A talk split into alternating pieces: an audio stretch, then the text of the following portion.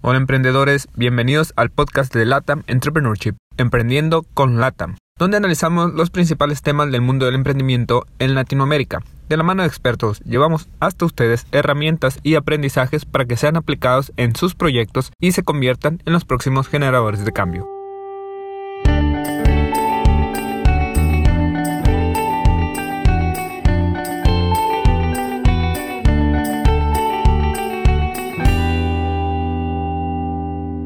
Hola emprendedores, les habla Gabriel Navarro. Bienvenidos a otro episodio de Emprendiendo con Lata y en esta ocasión tenemos como invitado a Jesús Gajiol. Jesús es mexicano, es profesor investigador del Instituto Tecnológico de Sonora, también es cofundador de Yaqui Valley, fundador de Alamos Collab, mentor de negocios en Vía Analítica. Eh, pues tenemos un experto que conoce muy bien sobre emprendimiento, diversos temas y que además pues conoce los ecosistemas más importantes del mundo en cuanto a emprendimiento. El día de hoy lo invitamos para platicar del tema de las oportunidades de negocio que se están eh, presentando ante la crisis. Así que bienvenido Jesús. Gracias por la invitación. Aquí estamos para compartir con todo gusto. Muy bien. Bueno, pues ahora sí que primero vámonos al principio. Eh, ¿Cómo nace tu pasión por el emprendimiento, Jesús? Fíjate, Gabriel, eh, eh, soy profesor de universidad y uno de los retos que me invitaron a hacer aquí en la ciudad fue crear un parque tecnológico para transformar nuestra región agrícola en una región tecnológica, crear la industria del software. buscamos fondos con gobierno, Estado, privado y creamos un parque tecnológico de software. Actualmente da empleo a 800 personas en la industria del software. Eh, y después de eso dije, eh, oye, en este parque va a haber mucha gente, mucho talento, muchas ideas. Yo creo que hacer una hay que hacer una incubadora. Es, es, buena idea hacer una incubadora tecnológica y ahí empezó mi pasión por el emprendimiento, de cómo ayudar a otros jóvenes, a otros emprendedores a que su idea se convierta en realidad. Eh, ahí, de ahí, me, ahí me, me, prendí con esto, con esto de que eh, los retos, eh, buscar mercados, resolver problemas, en fin, ahí fue en el 2007, 2008, ese cambio hacia, hacia el emprendimiento y sobre todo hacia ayudar a otros, a jóvenes que tienen talento y ganas de hacer cosas diferentes. Bueno, entonces ya digamos ya una experiencia de 12, 13 años que pues seguramente te has enfrentado muchos retos, ¿no? ¿Cuál, ¿Cuál ha sido el principal reto al que tú consideras que te has enfrentado durante todos estos años? Bueno, de hecho, lo de la incubadora se me hacía una excelente idea, la pusimos y ¿qué crees? Fracasamos. Entonces nos dimos cuenta, fue un fracaso en el sentido de que eh, no había la necesaria cultura para empezar a, emprender, sobre todo porque el método tradicional, el paradigma tradicional del emprendimiento es el que estábamos usando.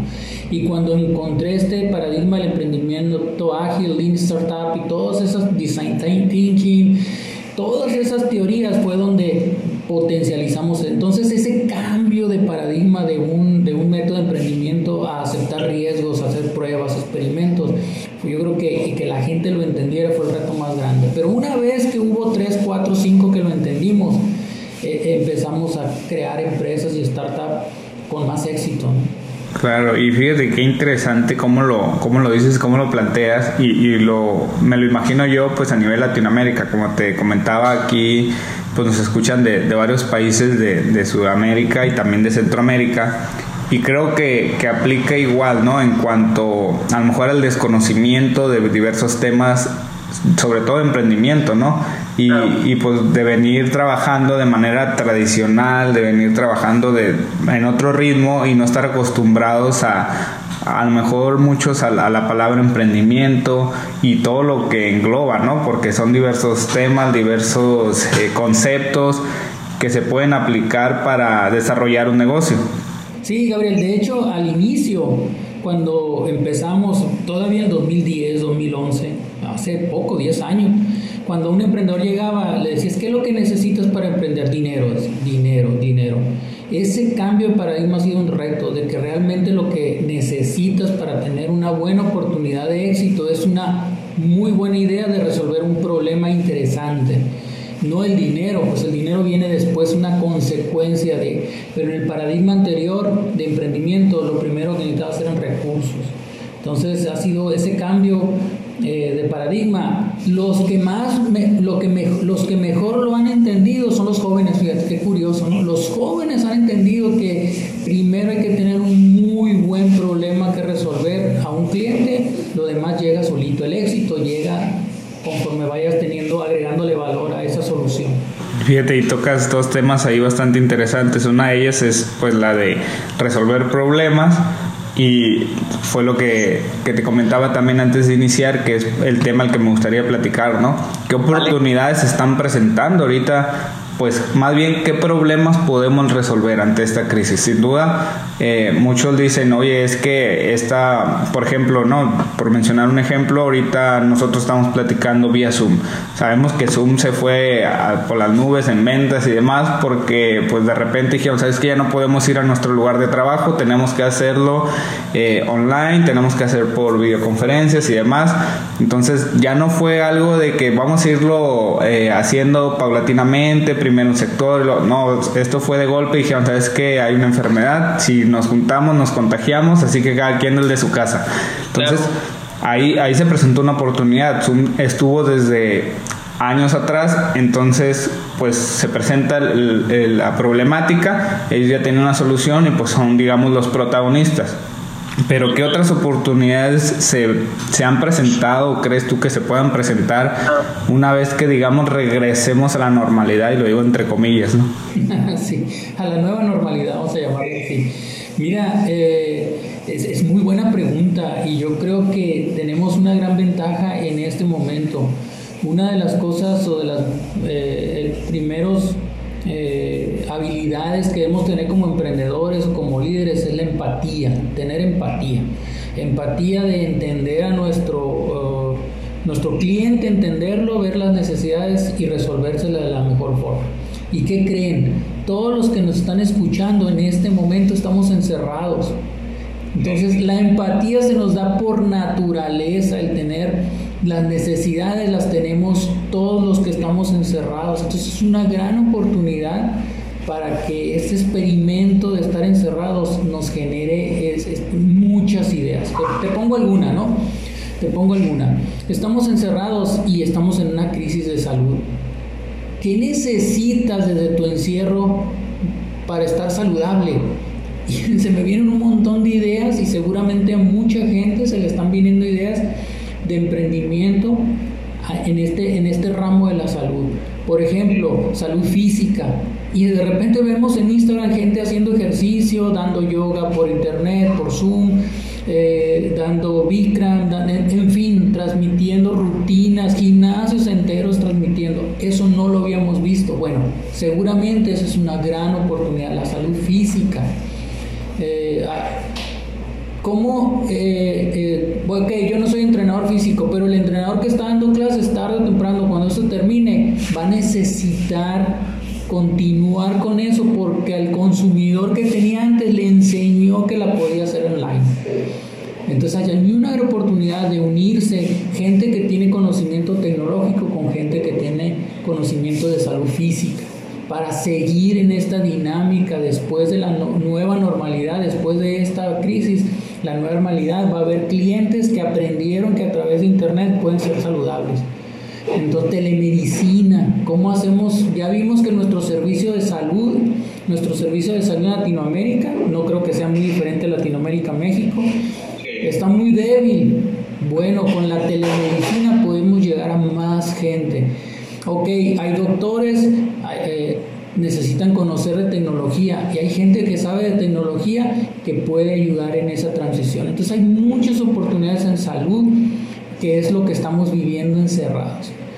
Eh, en fin, otra, si quieres sigo, continúo porque tengo muchas ideas. Eh, otra vez estamos encerrados eh, y una de las primeras necesidades que se nos viene a la mente es todos los servicios de logística de última milla. Eh, todos los servicios de logística estaban muy enfocados desde productor a, distribuidor, pero muy pocos están enfocados a la parte última milla. Y en esta crisis todos los servicios de logística se enfocaron en las necesidades de última milla, en eficientar ese proceso.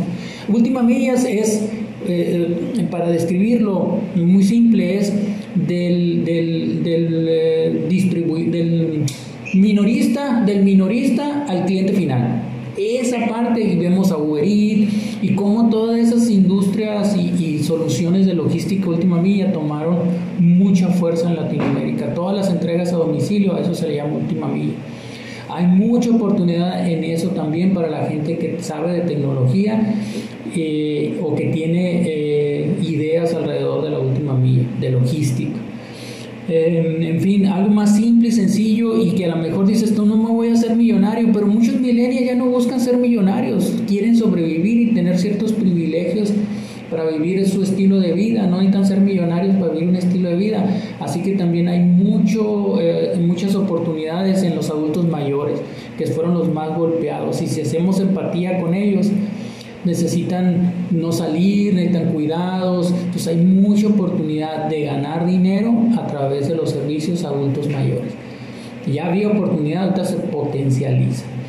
Eh, en fin, y ni hablar del comercio electrónico, ni hablar del comercio electrónico, que es, es por naturaleza el, el, una de las industrias que van a ganar, además de la salud, la industria del, del comercio electrónico va a ganar, es uno de los ganadores en este momento.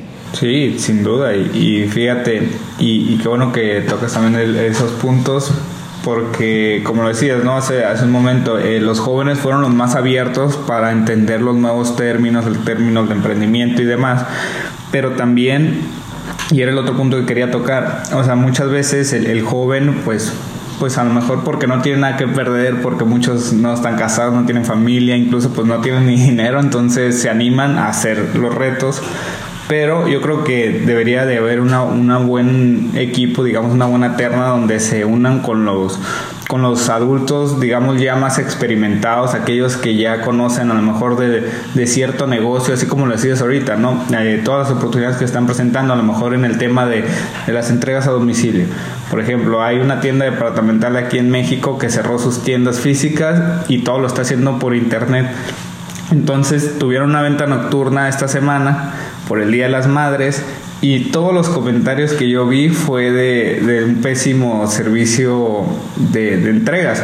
Pero pues imagínate, cierras todas tus tiendas físicas, no, no puedes ir a comprar, se, te satura tu, tu, red de distribución y pues ahí está una oportunidad increíble, ¿no? Para aquellos que sepan, a lo mejor, como decías tú, a lo mejor yo me, me junto con un señor que tiene a lo mejor 50, 60 años, que sabe muchísimo logística, pero no sabe tecnología y yo sé tecnología, creamos algunas solución y pues ahí está una oportunidad increíble, ¿no? Sí, de hecho lo que estás diciendo eh, de observar oportunidades y aprovecharlas, una de las eh, cuestiones, lo primero cuando llega un joven conmigo y se sienta, tengo una idea, eh, ¿dónde está tu equipo? ¿Quién es tu equipo? ¿Con quién vas a trabajar? No, no vengo solo, no, tráete otros dos o tres locos como tú que crean en lo mismo que me, estás, me vas a platicar y vienes después. Primero en equipo. Y lo segundo es esa mezcla, en mi experiencia, lo que ha hecho que los emprendimientos de startup funcionen en el tiempo es esa mezcla de gente con mucha experiencia y gente con muchas ganas y conocimientos técnicos. Gente con experiencia en los negocios eh, y gente que tiene ganas. Las primeras startups que yo creé las hacíamos este, dos, tres personas y fracasaron. Cuando junté jóvenes con muchas ganas y ideas y respaldo de la experiencia que yo tengo y otras personas del Yaqui Valley, que es la comunidad que nos ayudamos, empezamos a tener cada vez más probabilidades de éxito.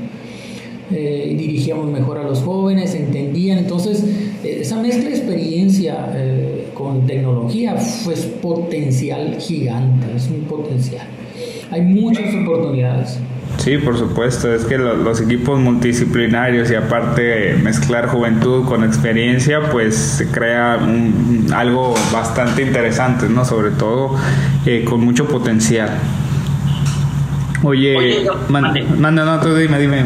No, no, es que se me siguen viendo ideas, este, por ejemplo, otra área de oportunidad donde se pueden mezclar estas estas ganas de jóvenes que quieren hacer cosas con gente con experiencia, el, área de educación, también el, el, nuevo consumidor encerrados y en esta empatía nos estamos dando cuenta que hay muchos jóvenes estudiantes que dicen qué mal me están dando clases, yo lo puedo hacer mejor, qué mal estoy, eh, puedo hacer esto de manera más amena, qué herramientas tan malas estamos utilizando. Ahí hay una gran oportunidad entonces de solucionarlo de la mejor forma.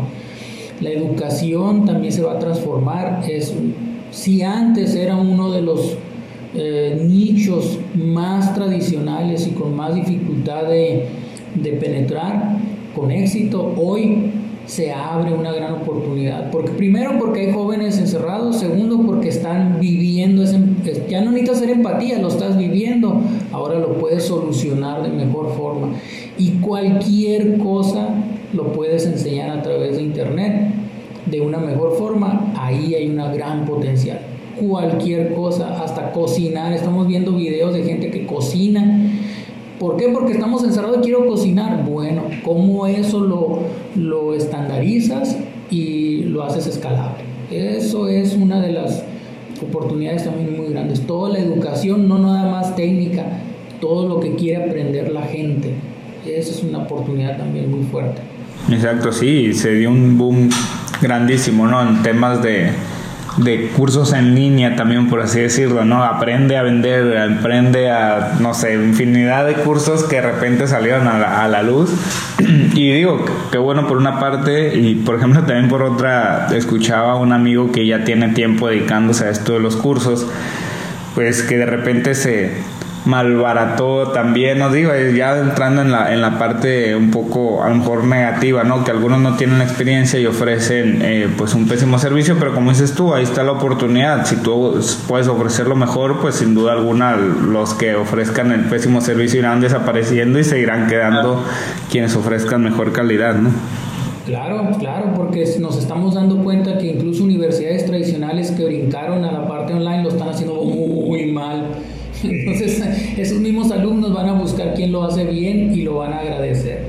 Eh, entonces, todas esas barreras eh, de la educación presencial contra la educación en línea se están rompiendo y es una gran oportunidad de hacerlo bien, de hacerlo de otra vez, de juntar la parte técnica con la parte de la experiencia para agregar valor y resolver un problema que en este momento parece que va a durar. ¿eh? Estamos dando cuenta, fíjense, me estamos dando cuenta que puedes aprender de la casa sin salir entonces esto va a seguir, es un nuevo consumidor post-COVID.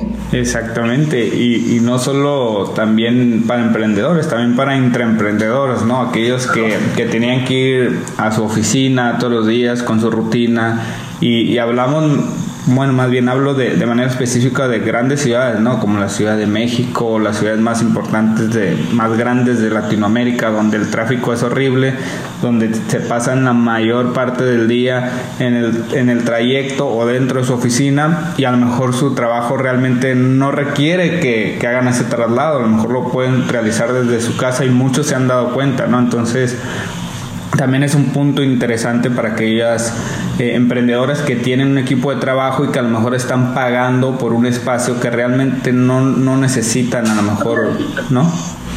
Sí, esta nueva realidad nos está, esta crisis nos está, nos está abriendo los ojos ante los paradigmas que teníamos antes, ¿no? De hecho, eh, una de las cosas que muchos emprendedores no quieren hacer, no les gusta hacer es trabajar para una persona. No dicen, no quiero jefe, yo quiero ser, quiero poner mi, quiero tener un equipo, más que un jefe, quiero un equipo de trabajo. Pues fíjate que se está dando una tendencia muy interesante con algunos de los jóvenes que he estado platicando, que es eh, el equipo de teletrabajo, el equipo que está en casa trabajando a distancia, resulta que se está dando cuenta que puede tener tres, cuatro jefes o clientes eh, al mismo tiempo, es algo que no se habían dado cuenta. Entonces, incluso los empresarios se están dando cuenta que es más barato ah, contratar a ese equipo que tener eh, un equipo de trabajo fijo. Entonces todos esos paradigmas también están cambiando. Es lo que llamamos los freelance, pero un freelance mucho más organizado y con eh, mucho más calidad ¿no? de atender a varios clientes y hay valor para los dos. Tú tienes ingresos y la empresa tiene ahorros. Eh, y tiene el mejor talento. Entonces el teletrabajo se está dando cuenta que las empresas están compartiendo, fíjate qué curioso el cambio de paradigma, las empresas están compartiendo sus equipos. Entonces hay una nueva oportunidad de negocio. Eres muy bueno, voy a poner el ejemplo de logística. Eres muy bueno en la logística. Puedo compartir en mi equipo de logística. Porque me di cuenta que trabajando en casa yo reduzco costos, son más productivos, así que lo podemos compartir y todos ganamos. O sea, todo el know-how que yo tengo lo puedo convertir en un spin-off, en emprendimiento. Exactamente. Sí, no, oportunidades hay muchísimas y claro, también la parte negativa, ¿no? Hay quienes ya han tenido que cerrar sus negocios, otros están ya, digamos, en, en esa delgada línea entre si, si continúan o cierran, no saben hasta cuándo se va a levantar la cuarentena y demás pero pues eh, es la importancia del emprendimiento, ¿no? Y, de saber emprender, saber cuándo, pues a lo mejor tener que bajar la cortina de tu negocio y cambiar de giro o, replantear tu estrategia, no sé, las oportunidades y los factores pues son muchísimos, ¿no? Pero pues ahí, está la importancia de, de poder tener a lo mejor ese instinto emprendedor de poder ir olfateando esas oportunidades y claro desarrollando pues las estrategias para poder resolver las problemáticas las problemáticas perdón que se presentan ¿no? oye eh, Gabriel eh, una vez comentamos eh, cuáles eran las razones por las que un emprendedor llega o por cómo un emprendedor se convierte en emprendedor o sea cuál es la razón de origen y decíamos eh, que hay dos razones de origen por las que un emprendedor se hace este, de, la valentía o de la acción.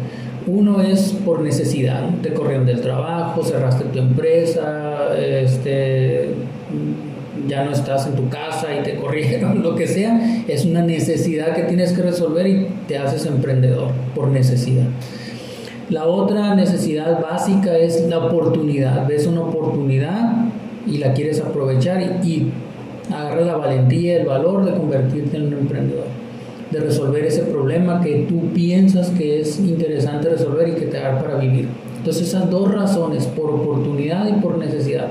Lo que te quiero comentar a razón de lo que estás diciendo es que ahorita se juntaron las dos.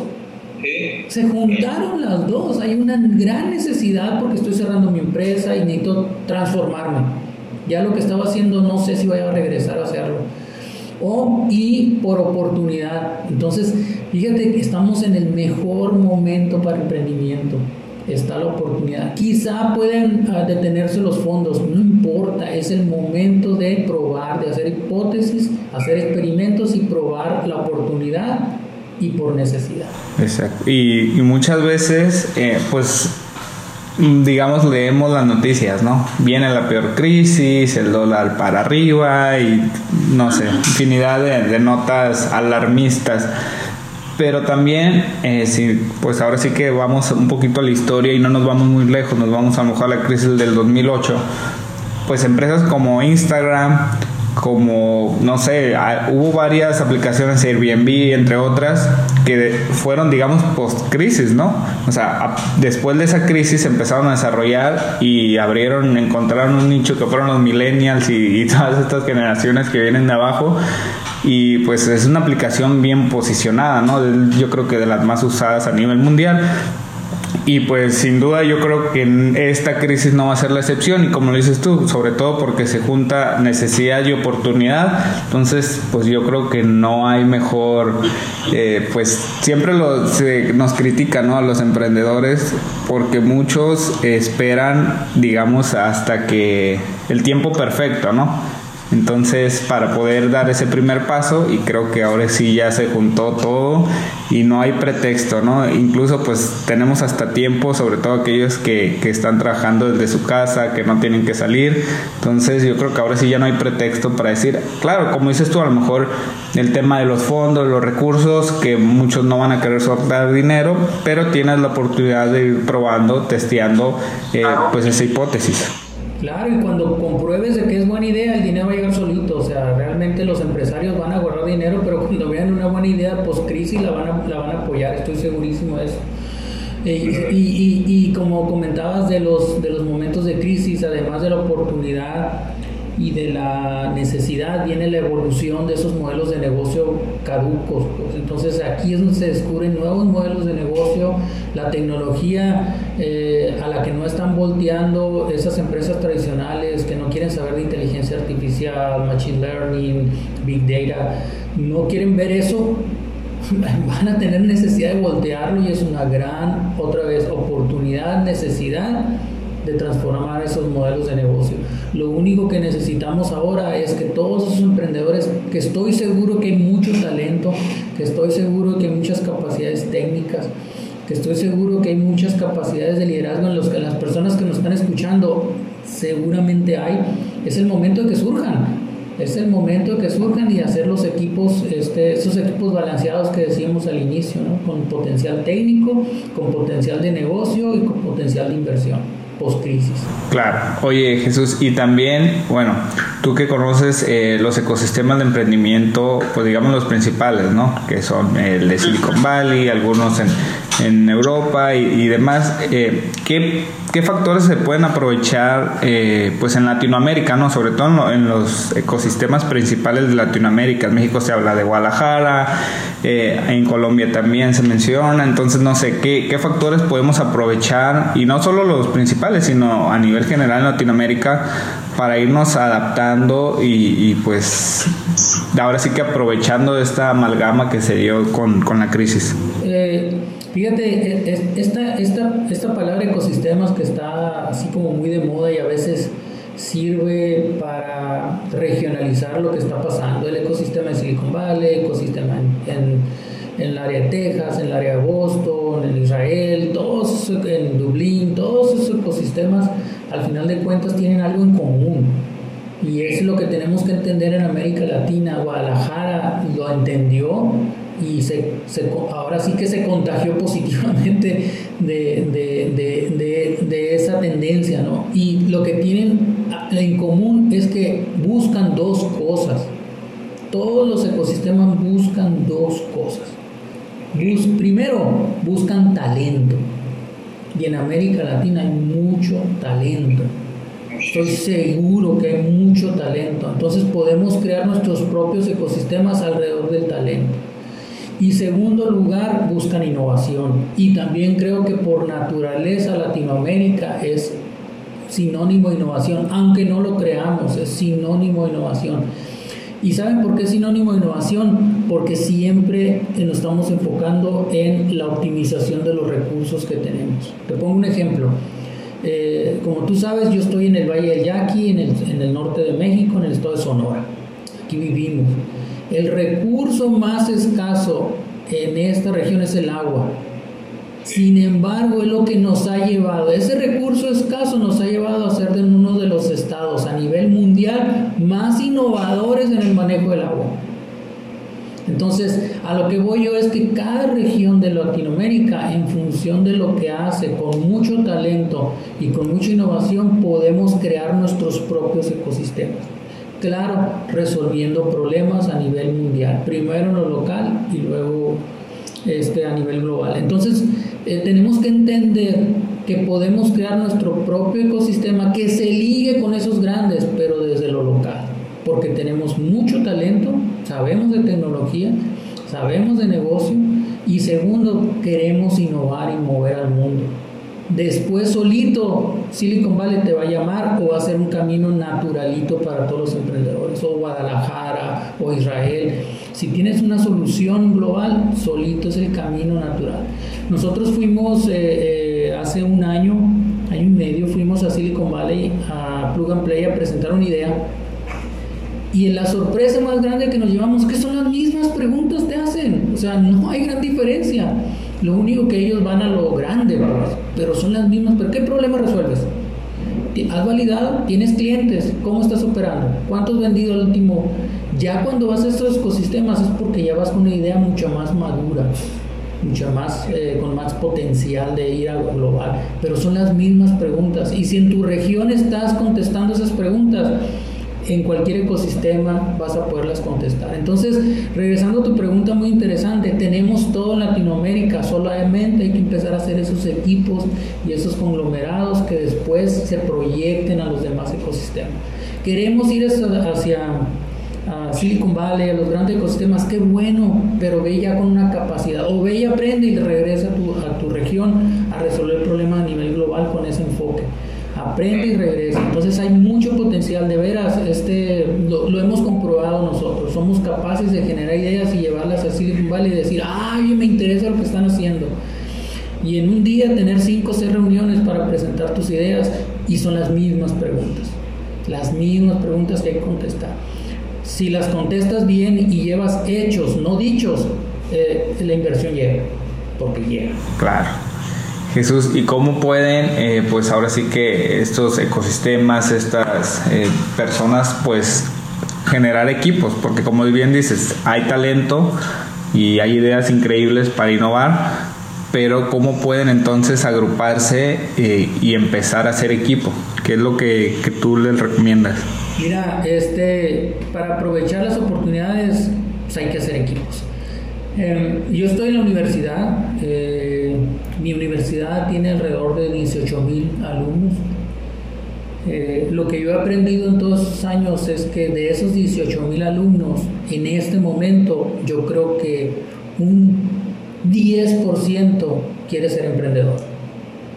Así, a ese nivel estamos en Latinoamérica. 10, 15% quiere ser emprendedor. Quiere realmente, voy a agregar algo, quiere realmente ser emprendedor, realmente. Muchos quieren ser comerciantes, eso es diferente.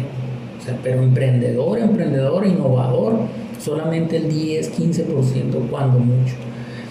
Eh, para responder a tu pregunta, lo que tenemos que hacer es que con ese 10% crear comunidad.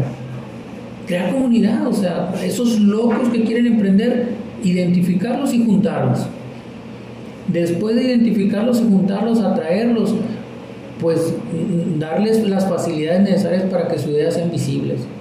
Es bien difícil lo que estoy diciendo, ¿eh? a mí me ha costado alrededor de 8 años hacer eso. El de aquí vale ha tenido altas y bajas, pero alrededor de 8 años haciendo eso. Empezamos con eventos para conocer y atraer a la gente, después empezamos a poner ideas, a hacer equipos, eh, todos los emprendedores quieren saber, oye, ¿y qué empresas tienes tú que has ayudado? Eh, bueno, pues tener esos casos de éxito y mostrarlos, mostrarlos, mostrarlos. Y si no tienes, pues agarrar algunos y hacerlos amigos y traerlos como si fueran tuyos, pero pero de, tal manera que ese, que ese grupo del 10-15% de, que son realmente emprendedores se identifiquen y este, se emocionen con esa pasión. Entonces hay que ser comunidad, el primer paso es ser comunidad. O sea, juntarnos, o sea, colaborar entre nosotros. Y yo sé que en Colombia eso ya existe, comunidades muy fuertes. Sé que en, eh, Chile están muy fuertes con las comunidades. Pero entonces mi recomendación es la siguiente, si ya tienes una comunidad búscala, conócela y únete. Si no existe, créala. O sea, si, estás en un lugar pequeño y no existe ninguna comunidad de emprendimiento, créala. Empieza con pláticas, busca a los locos. Busca ese 15% de locos que quieran emprender. Entonces, esos son los pasos.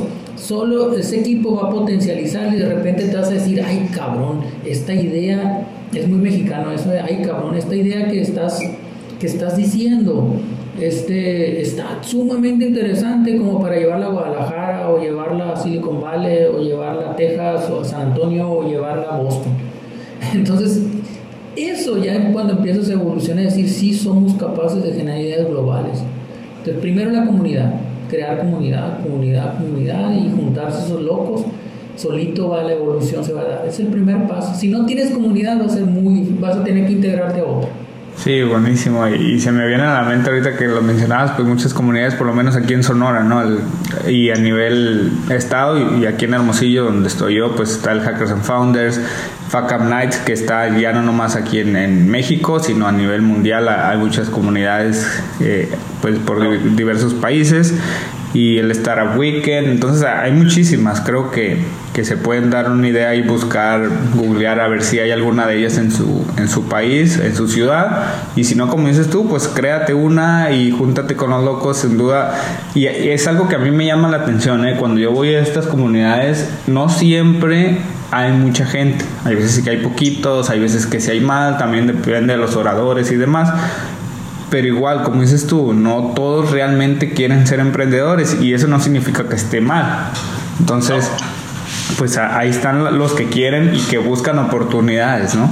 Sí. Y seguramente cuando tú buscaste esa comunidad y otra vez haciendo empatía con los que nos están escuchando, cuando buscaste esa comunidad dijiste, ¿y qué empresas tienen ustedes? ¿Y quiénes están con ustedes? O sea, empiezas a hacer esas preguntas para eh, ver si esa comunidad va en serio, si esa comunidad realmente es... Eh, eh, no, es no son charlatanes porque también hay mucha gente que se aprovecha. Entonces, si esa pregunta harías tú, en tu comunidad tienes que empezar a resolverlas. Y tengo a Gabriel que está en y nos puede dar una plática. Ah, órale, desde México sí nos puede dar una plática. Y está fulanito Jesús Gagiola que nos puede dar una plática hasta acá. Ah, o sea, tienes gente alrededor tuya. Es el primer paso. Ese equipo, esos locos igual que tú que comparten tus ideas. Pero también cuidado de que hay mucha gente que vive del emprendimiento y no tiene mucho, mucha ética en, atender a emprendedores. Que lo primero que te piden es bueno, en fin, no voy a hablar de eso. y, es un buen punto porque también el término emprendimiento muchas veces se, digamos, se ha desgastado, ¿no? Por, por este tipo de personas que se han aprovechado y, y que digamos crean una falsa imagen del emprendimiento, ¿no? Que crean ilusiones, que te vas a hacer millonario de la noche a la mañana y demás. Y, y pues no es así, ¿no? El emprendimiento es, es, algo muy bonito, pero que le vas a sufrir. Sobre todo los primeros años le vas a sufrir muchísimo y no es de que voy a emprender, no voy a tener jefe, me levanto a la hora que quiera. Eh, pues no, es todo lo contrario pero pues si te apasiona, si te gusta, si estás resolviendo un problema y, y, tú te das cuenta del avance, de cómo vas solucionándolo, pues te va a ir apasionando más, te va a ir gustando y pues le vas a ir agarrando ahora sí que el amor, ¿no? Oye, oye Gabriel, te platico algo que me pasó, ¿no? Este, después de todo este viaje de emprendedor y, y este, me preguntaban, oye, este, ¿tú recomiendas emprender? ¿Tú le recomiendas a un joven que emprenda? No, no le digo, no lo recomiendo. ¿Cómo que no? Si tú estás hablando de emprendimiento para todos lados. No, no lo recomiendo. Entonces me dicen, si yo les digo que no se lo recomiendo que emprendan y el emprendedor regresa y toca mi puerta de vuelta y vuelve a venir y vuelve a venir y vuelve a venir, entonces sí lo recomiendo. Esa, esa gente tiene la pasión necesaria incluso para convencerte que los ayudes. Entonces, este, así es esto del emprendimiento. Si alguien te va a decir que te va a hacer rico de la noche a la mañana, son mentiras, o sea, no les hagas caso. Queda un trozo, un, un tramo muy grande para tener éxito. Entonces sí, hay que decirles a los emprendedores que son, que les dices que no, que no, que no, y a la tercera regresa y dice, ay canijo, este vato trae algo, o sea, realmente trae algo interesante, vamos a escucharlo bien. Pero a la primera le dices que no, yo no lo recomiendo, ah, ¿cómo? Y regresan, esos son los buenos, los que tienen esa perseverancia, ¿no? No, y, fíjate, es, un cliché muy sonado, ¿no? Y, en muchos temas, el, tocar puertas. Toca la puerta, no se te van a abrir, se te va, o tienes que tocar muchísimas puertas, al regresar, volver a tocar. Siempre lo escuchamos, pero hasta que lo vives, hasta que tú vas y tocas realmente la puerta y te dicen que no y vuelves a tocar y te vuelven a decir que no y toca la que sigue y hasta que te abren una y te dicen que sí, pero como dices tú no, es porque estás aferrado, porque te gusta, porque te apasiona, porque sabes que tu producto a lo mejor puede ayudar y claro, también estar abierto, ¿no? Porque muchas veces, y es uno de los principales problemas, ¿no? Tú que conoces el emprendimiento, el estar casado con tu idea y que a lo mejor realmente no es un negocio, es una buena idea, pero a lo mejor realmente no es negocio. Entonces, eh, bueno, entran muchos factores, yo creo que nos iríamos ahí muchísimas horas platicando de ello. Fíjate, y tengo muchas, eh, te voy a platicar otra rapidito, eh, que tiene que ver con esto que estamos diciendo, con lo que estás hablando tú. Fuimos a San Francisco, entonces dentro de las, hicimos un pitch, pues que es, es lo más común y corriente y nuestra inocencia, eso hace como unos cinco años, en nuestra inocencia le decíamos a la persona, oye, ¿como cuántos pitch crees tú que tengo que hacer para que alguien este, nos haga caso en lo que traemos? Me dijo, en esta semana ponte la meta de hacer 100 pitch a 100 personas diferentes. Y a lo mejor una te hace caso. Entonces tú, wow, eso es perseverancia, pues eso es estarle dando, dando, dando a lo mismo, a lo mismo. Y si en esa semana los 100 nadie te hizo caso, significa que hay que ir aprendiendo esos 100 para irlo mejorando hasta que logres que alguien te ponga atención. Entonces, así es el emprendimiento, no es de llegar y me voy a hacer millonario con lo que traigo. Señores, así no es. Así no va a funcionar. Entonces, prepárense para el camino, pero también es aprendes un montón, un montón. Y si eres capaz de hacer uno, de hacer 100 pitch, el siguiente te va a salir fregoncísimo porque vas a ir aprendiendo. Claro, y es que también muchas veces nos casamos, ¿no? Con, con algunas ideas y proyectos que surgen de la noche a la mañana, pero pues a lo mejor detrás de esa idea ese emprendedor tuvo otras mil ideas que fracasaron, ¿no? Entonces, o sea, es un sinfín de, de historias y de experiencias y pues vemos los, los principales ejemplos, ¿no? Vemos a, por ejemplo, Amazon y vemos cómo inició este Jeff Bezos y así, o sea, son un sinfín de, de ejemplos que muchas veces los idealizamos, pero a lo mejor pues son, son se fueron circunstancias que ellos fueron aprovechando y que no muchos dicen no es que no te va a pasar porque ya le pasó a él y Pudiera ser que sí, pero realmente tampoco te cases con la idea de que te va a pasar porque tu idea es genial y de la noche a la mañana te vas a hacer rico, pues no, pero tampoco hay que ser tan pesimistas y, pensar que eso no va a suceder, pero hay que ser realistas y hay que empezar a solucionar problemas y que nos cierren la puerta, pero seguir tocando. Si realmente te apasiona el emprendimiento, pues adelante, ¿no? Es, es a lo que te vas a enfrentar. Pero ahorita están, estamos hablando a lo mejor del año pasado, ¿no? Eh, ahorita la, la oportunidad y la necesidad está dada para el emprendimiento. Como mencionamos al inicio, en salud, en finanzas, en entretenimiento, todo lo que está alrededor del propio encierro que estamos viviendo cada uno de nosotros. Alimentación, va a haber gente mucha más enterada para la alimentación que no va a querer necesariamente comer una fruta si no sabe de dónde viene. Entonces, eh, y lo único que resuelven esas preguntas es la tecnología de manera óptima. Eh, que, que, que, quiere viajar pero está encerrado, entonces hay eh, que quiere estar con su familia pero está encerrado, de que quiere vacaciones fuera del país pero está encerrado, entonces empiezas a ver un montón de oportunidades en esas, en esa, en esta crisis. Entonces lo que estábamos hablando anteriormente de cómo es posiblemente se acelere también para los emprendedores que tienen buenas ideas que resuelven buenos problemas. Sí, sin duda, y, es que en, realidad casi todas las industrias, los giros, pues van a, van a cambiar, ¿no? Por ejemplo, se habla del turismo, eh, que va, se va a revolucionar porque necesitan muchos destinos, sobre todo los principales destinos del mundo, pues ahora sí que digamos ser COVID free, ¿no? garantizarle a todos los que van a ir a su a su destino, pues que, no hay riesgo, que van a estar bien, que no se van a poder contagiar de COVID o de alguna otra enfermedad que pudiera generarse en, un futuro, ¿no? Entonces creo que pues ahí está el partaguas, ya está la experiencia y ya la hemos tenido pues ahora sí que muchísimos años anteriores, ¿no? Pero creo que ahora con la tecnología y demás se pueden preparar eh, los distintos sectores, no nomás el turismo y pues ojalá salgan buenas ideas y buenos proyectos y que cuando, porque va a suceder, ¿no? Cuando llegue otra pandemia por otro virus, por otra bacteria, pues ya estemos mejor preparados y ahora sí que no nos pase lo mismo que, sucedió. Oye, ahorita que estás diciendo del, turismo COVID free, eh, fíjate, estaba leyendo hace dos días un, cómo un hotel está modificando su modelo de negocio y no para ser COVID free. Fíjate qué curioso, ¿no? Sino al, al contrario, tienes sospechas de que tienes coronavirus, vente. Vente, aquí te encierro, te hago pruebas, te doy comida, te doy alimentación, te doy doctores, yo te cuido. es esto, a la madre, el que ve la oportunidad, el que ve la necesidad y actúa, va a tener éxito. Entonces, él se está convirtiendo en un, se está especializando en un hotel para gente COVID. No, pues interesante también. Y es que hay que ver, ahora sí que siempre hay que ver los dos lados de la moneda, ¿no? ¿Cómo lo puedes hacer para quienes no quieran nada que ver con el COVID y quienes lo tengan, pero te ofrezcan algo bueno en lugar de estar encerrado? Pues qué mejor, ¿verdad?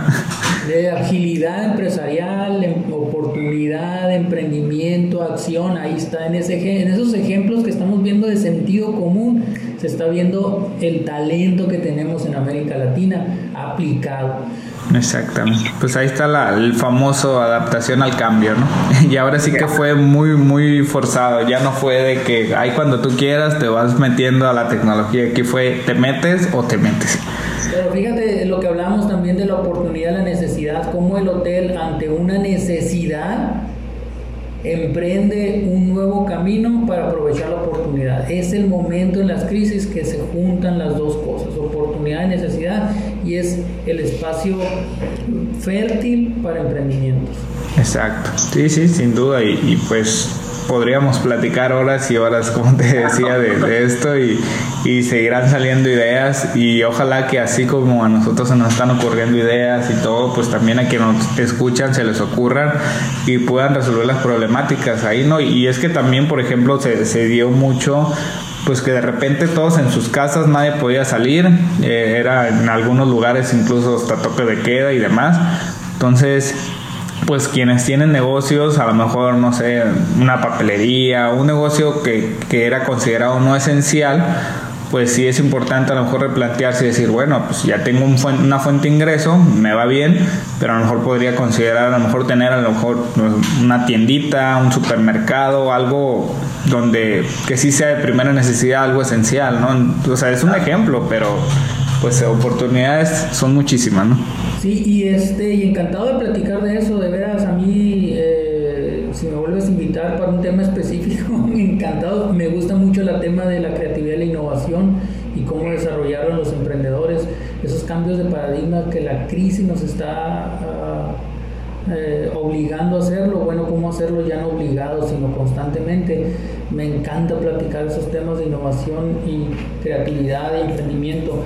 Eh, tengo, te decía yo, desde hace bastante tiempo impulsando esto.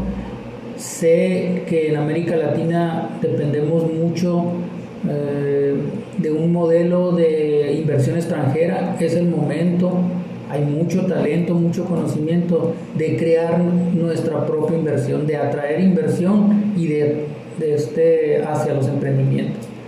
Estoy convencido de que el desarrollo de América Latina va a estar en función del emprendimiento que hacemos, no en función de que lleguen empresas a instalarse en las regiones, sino en función de las empresas que creamos nosotros como locales. Exacto, sí, el famoso consume local y, claro, qué mejor que un, un emprendedor, perdón, eh, pues de tu región, de tu ciudad, de tu país, desarrolle soluciones para tu país que él lo conoce mejor que, que, algún extranjero, ¿no? Claro, no, no descartamos la posibilidad de poder trabajar y hacer equipo con alguien de fuera con mucha experiencia, pero pues eh, va a ser difícil que algún extranjero venga y te solucione tus principales problemas. Claro, si es negocio para él, pues por supuesto que lo hará, ¿no? Como lo hacen a lo mejor las grandes compañías, por ejemplo, con el petróleo y demás. Pero hablando ya de, temas más pequeños, pues los emprendedores son quienes tienen el talento y las ideas para innovar y solucionar sus problemas, ¿no?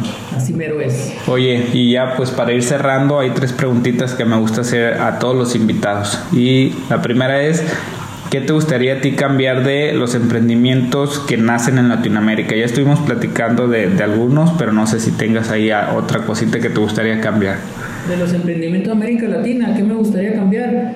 Eh, pues la mera verdad, lo que soñamos todos los que andamos en este eh, ambiente del emprendimiento en América Latina es que pronto veamos a nivel global soluciones de América Latina, que tengamos esa visión y esa ambición de poder lograr que emprendimientos de América Latina estén a nivel global. Para mí sería, wow, eso sería uno de los cambios más grandes porque sería una, un faro a seguir por muchos otros emprendedores de América Latina. Claro, sí, sí, por supuesto. ¿Y cómo te imaginas los emprendimientos del futuro? Wow, eso también es una pregunta muy complicada después de la crisis. Si ha sido dos, tres meses antes, te hubiera dicho, ahorita lo que va a pasar, quién sabe. ¿Cómo me imagino? Eh, lo platicamos eh, durante todos estos minutos, eh, que las oportunidades, esta empatía de estar encerrados y las oportunidades las aprovechemos que haya cada vez más empresas trabajando en telemedicina, derivados de lo que sucedió en el COVID, que realmente respondamos, que no lleguen soluciones de otros lados. Entonces los emprendimientos del futuro los veo derivados de esta crisis. Eh, soluciones de alimentos, en donde enlazas alimentos de orgánicos que producimos en toda América Latina con eh, eh, consumidores de todo el mundo. Así lo veo, o sea, derivados de esta crisis, cómo modificamos nuestros propios y adaptamos nuestros propios emprendimientos. Entonces el futuro tiene que, tiene, el futuro tiene que estar en función de lo que está pasando hoy a 10 años. Así lo veo yo el futuro. Nuevos emprendimientos derivados de estas nuevas oportunidades. Sí, sí, buenísimo. Sí, sin duda. O sea, llegó, llegó digamos, esto y, y cambió ahora sí que la línea del tiempo, ¿no? para revolucionar y ojalá que la innovación pues sea la respuesta a la pregunta, ¿no? Que la innovación sea el protagonista de, de estos emprendimientos del futuro. Oye, y por último, ¿cuál es la característica que consideras más importante que todo emprendedor debe de tener? Una, maldita sea, una nomás. No, no, pues para ti, ¿cuáles o cuáles son las características más importantes que todo emprendedor debería de tener? Bueno, voy a empezar como emprendedor. Eh, como emprendedor, que es, creo yo que es una de las características más importantes. Es difícil una, pero la primera y que yo pondría es esta capacidad que tenemos los emprendedores de aprender, aprender, pero también la capacidad que tenemos de desaprender para aprender cosas nuevas. Y esa es una característica que todos los emprendedores debemos tener, o sea, no casarnos con paradigmas, porque ese es, te conviertes en un empresario. Un emprendedor siempre está aprendiendo cosas nuevas, buscando nuevas necesidades y desaprendiendo la solución anterior para crear nuevas. Esa para mí es la primera. Por supuesto, también lo he mencionado en la plática, la segunda pondría la empatía. O sea, esa empatía de poder encontrar y pensar y analizar junto con tu pensamiento crítico, ya estoy juntando otras, pero si tienes empatía con tu posible cliente al que le vas a solucionar el problema, es el primer paso. Empatía. Y muchos creemos que somos empáticos. No, un emprendedor real realmente es empático.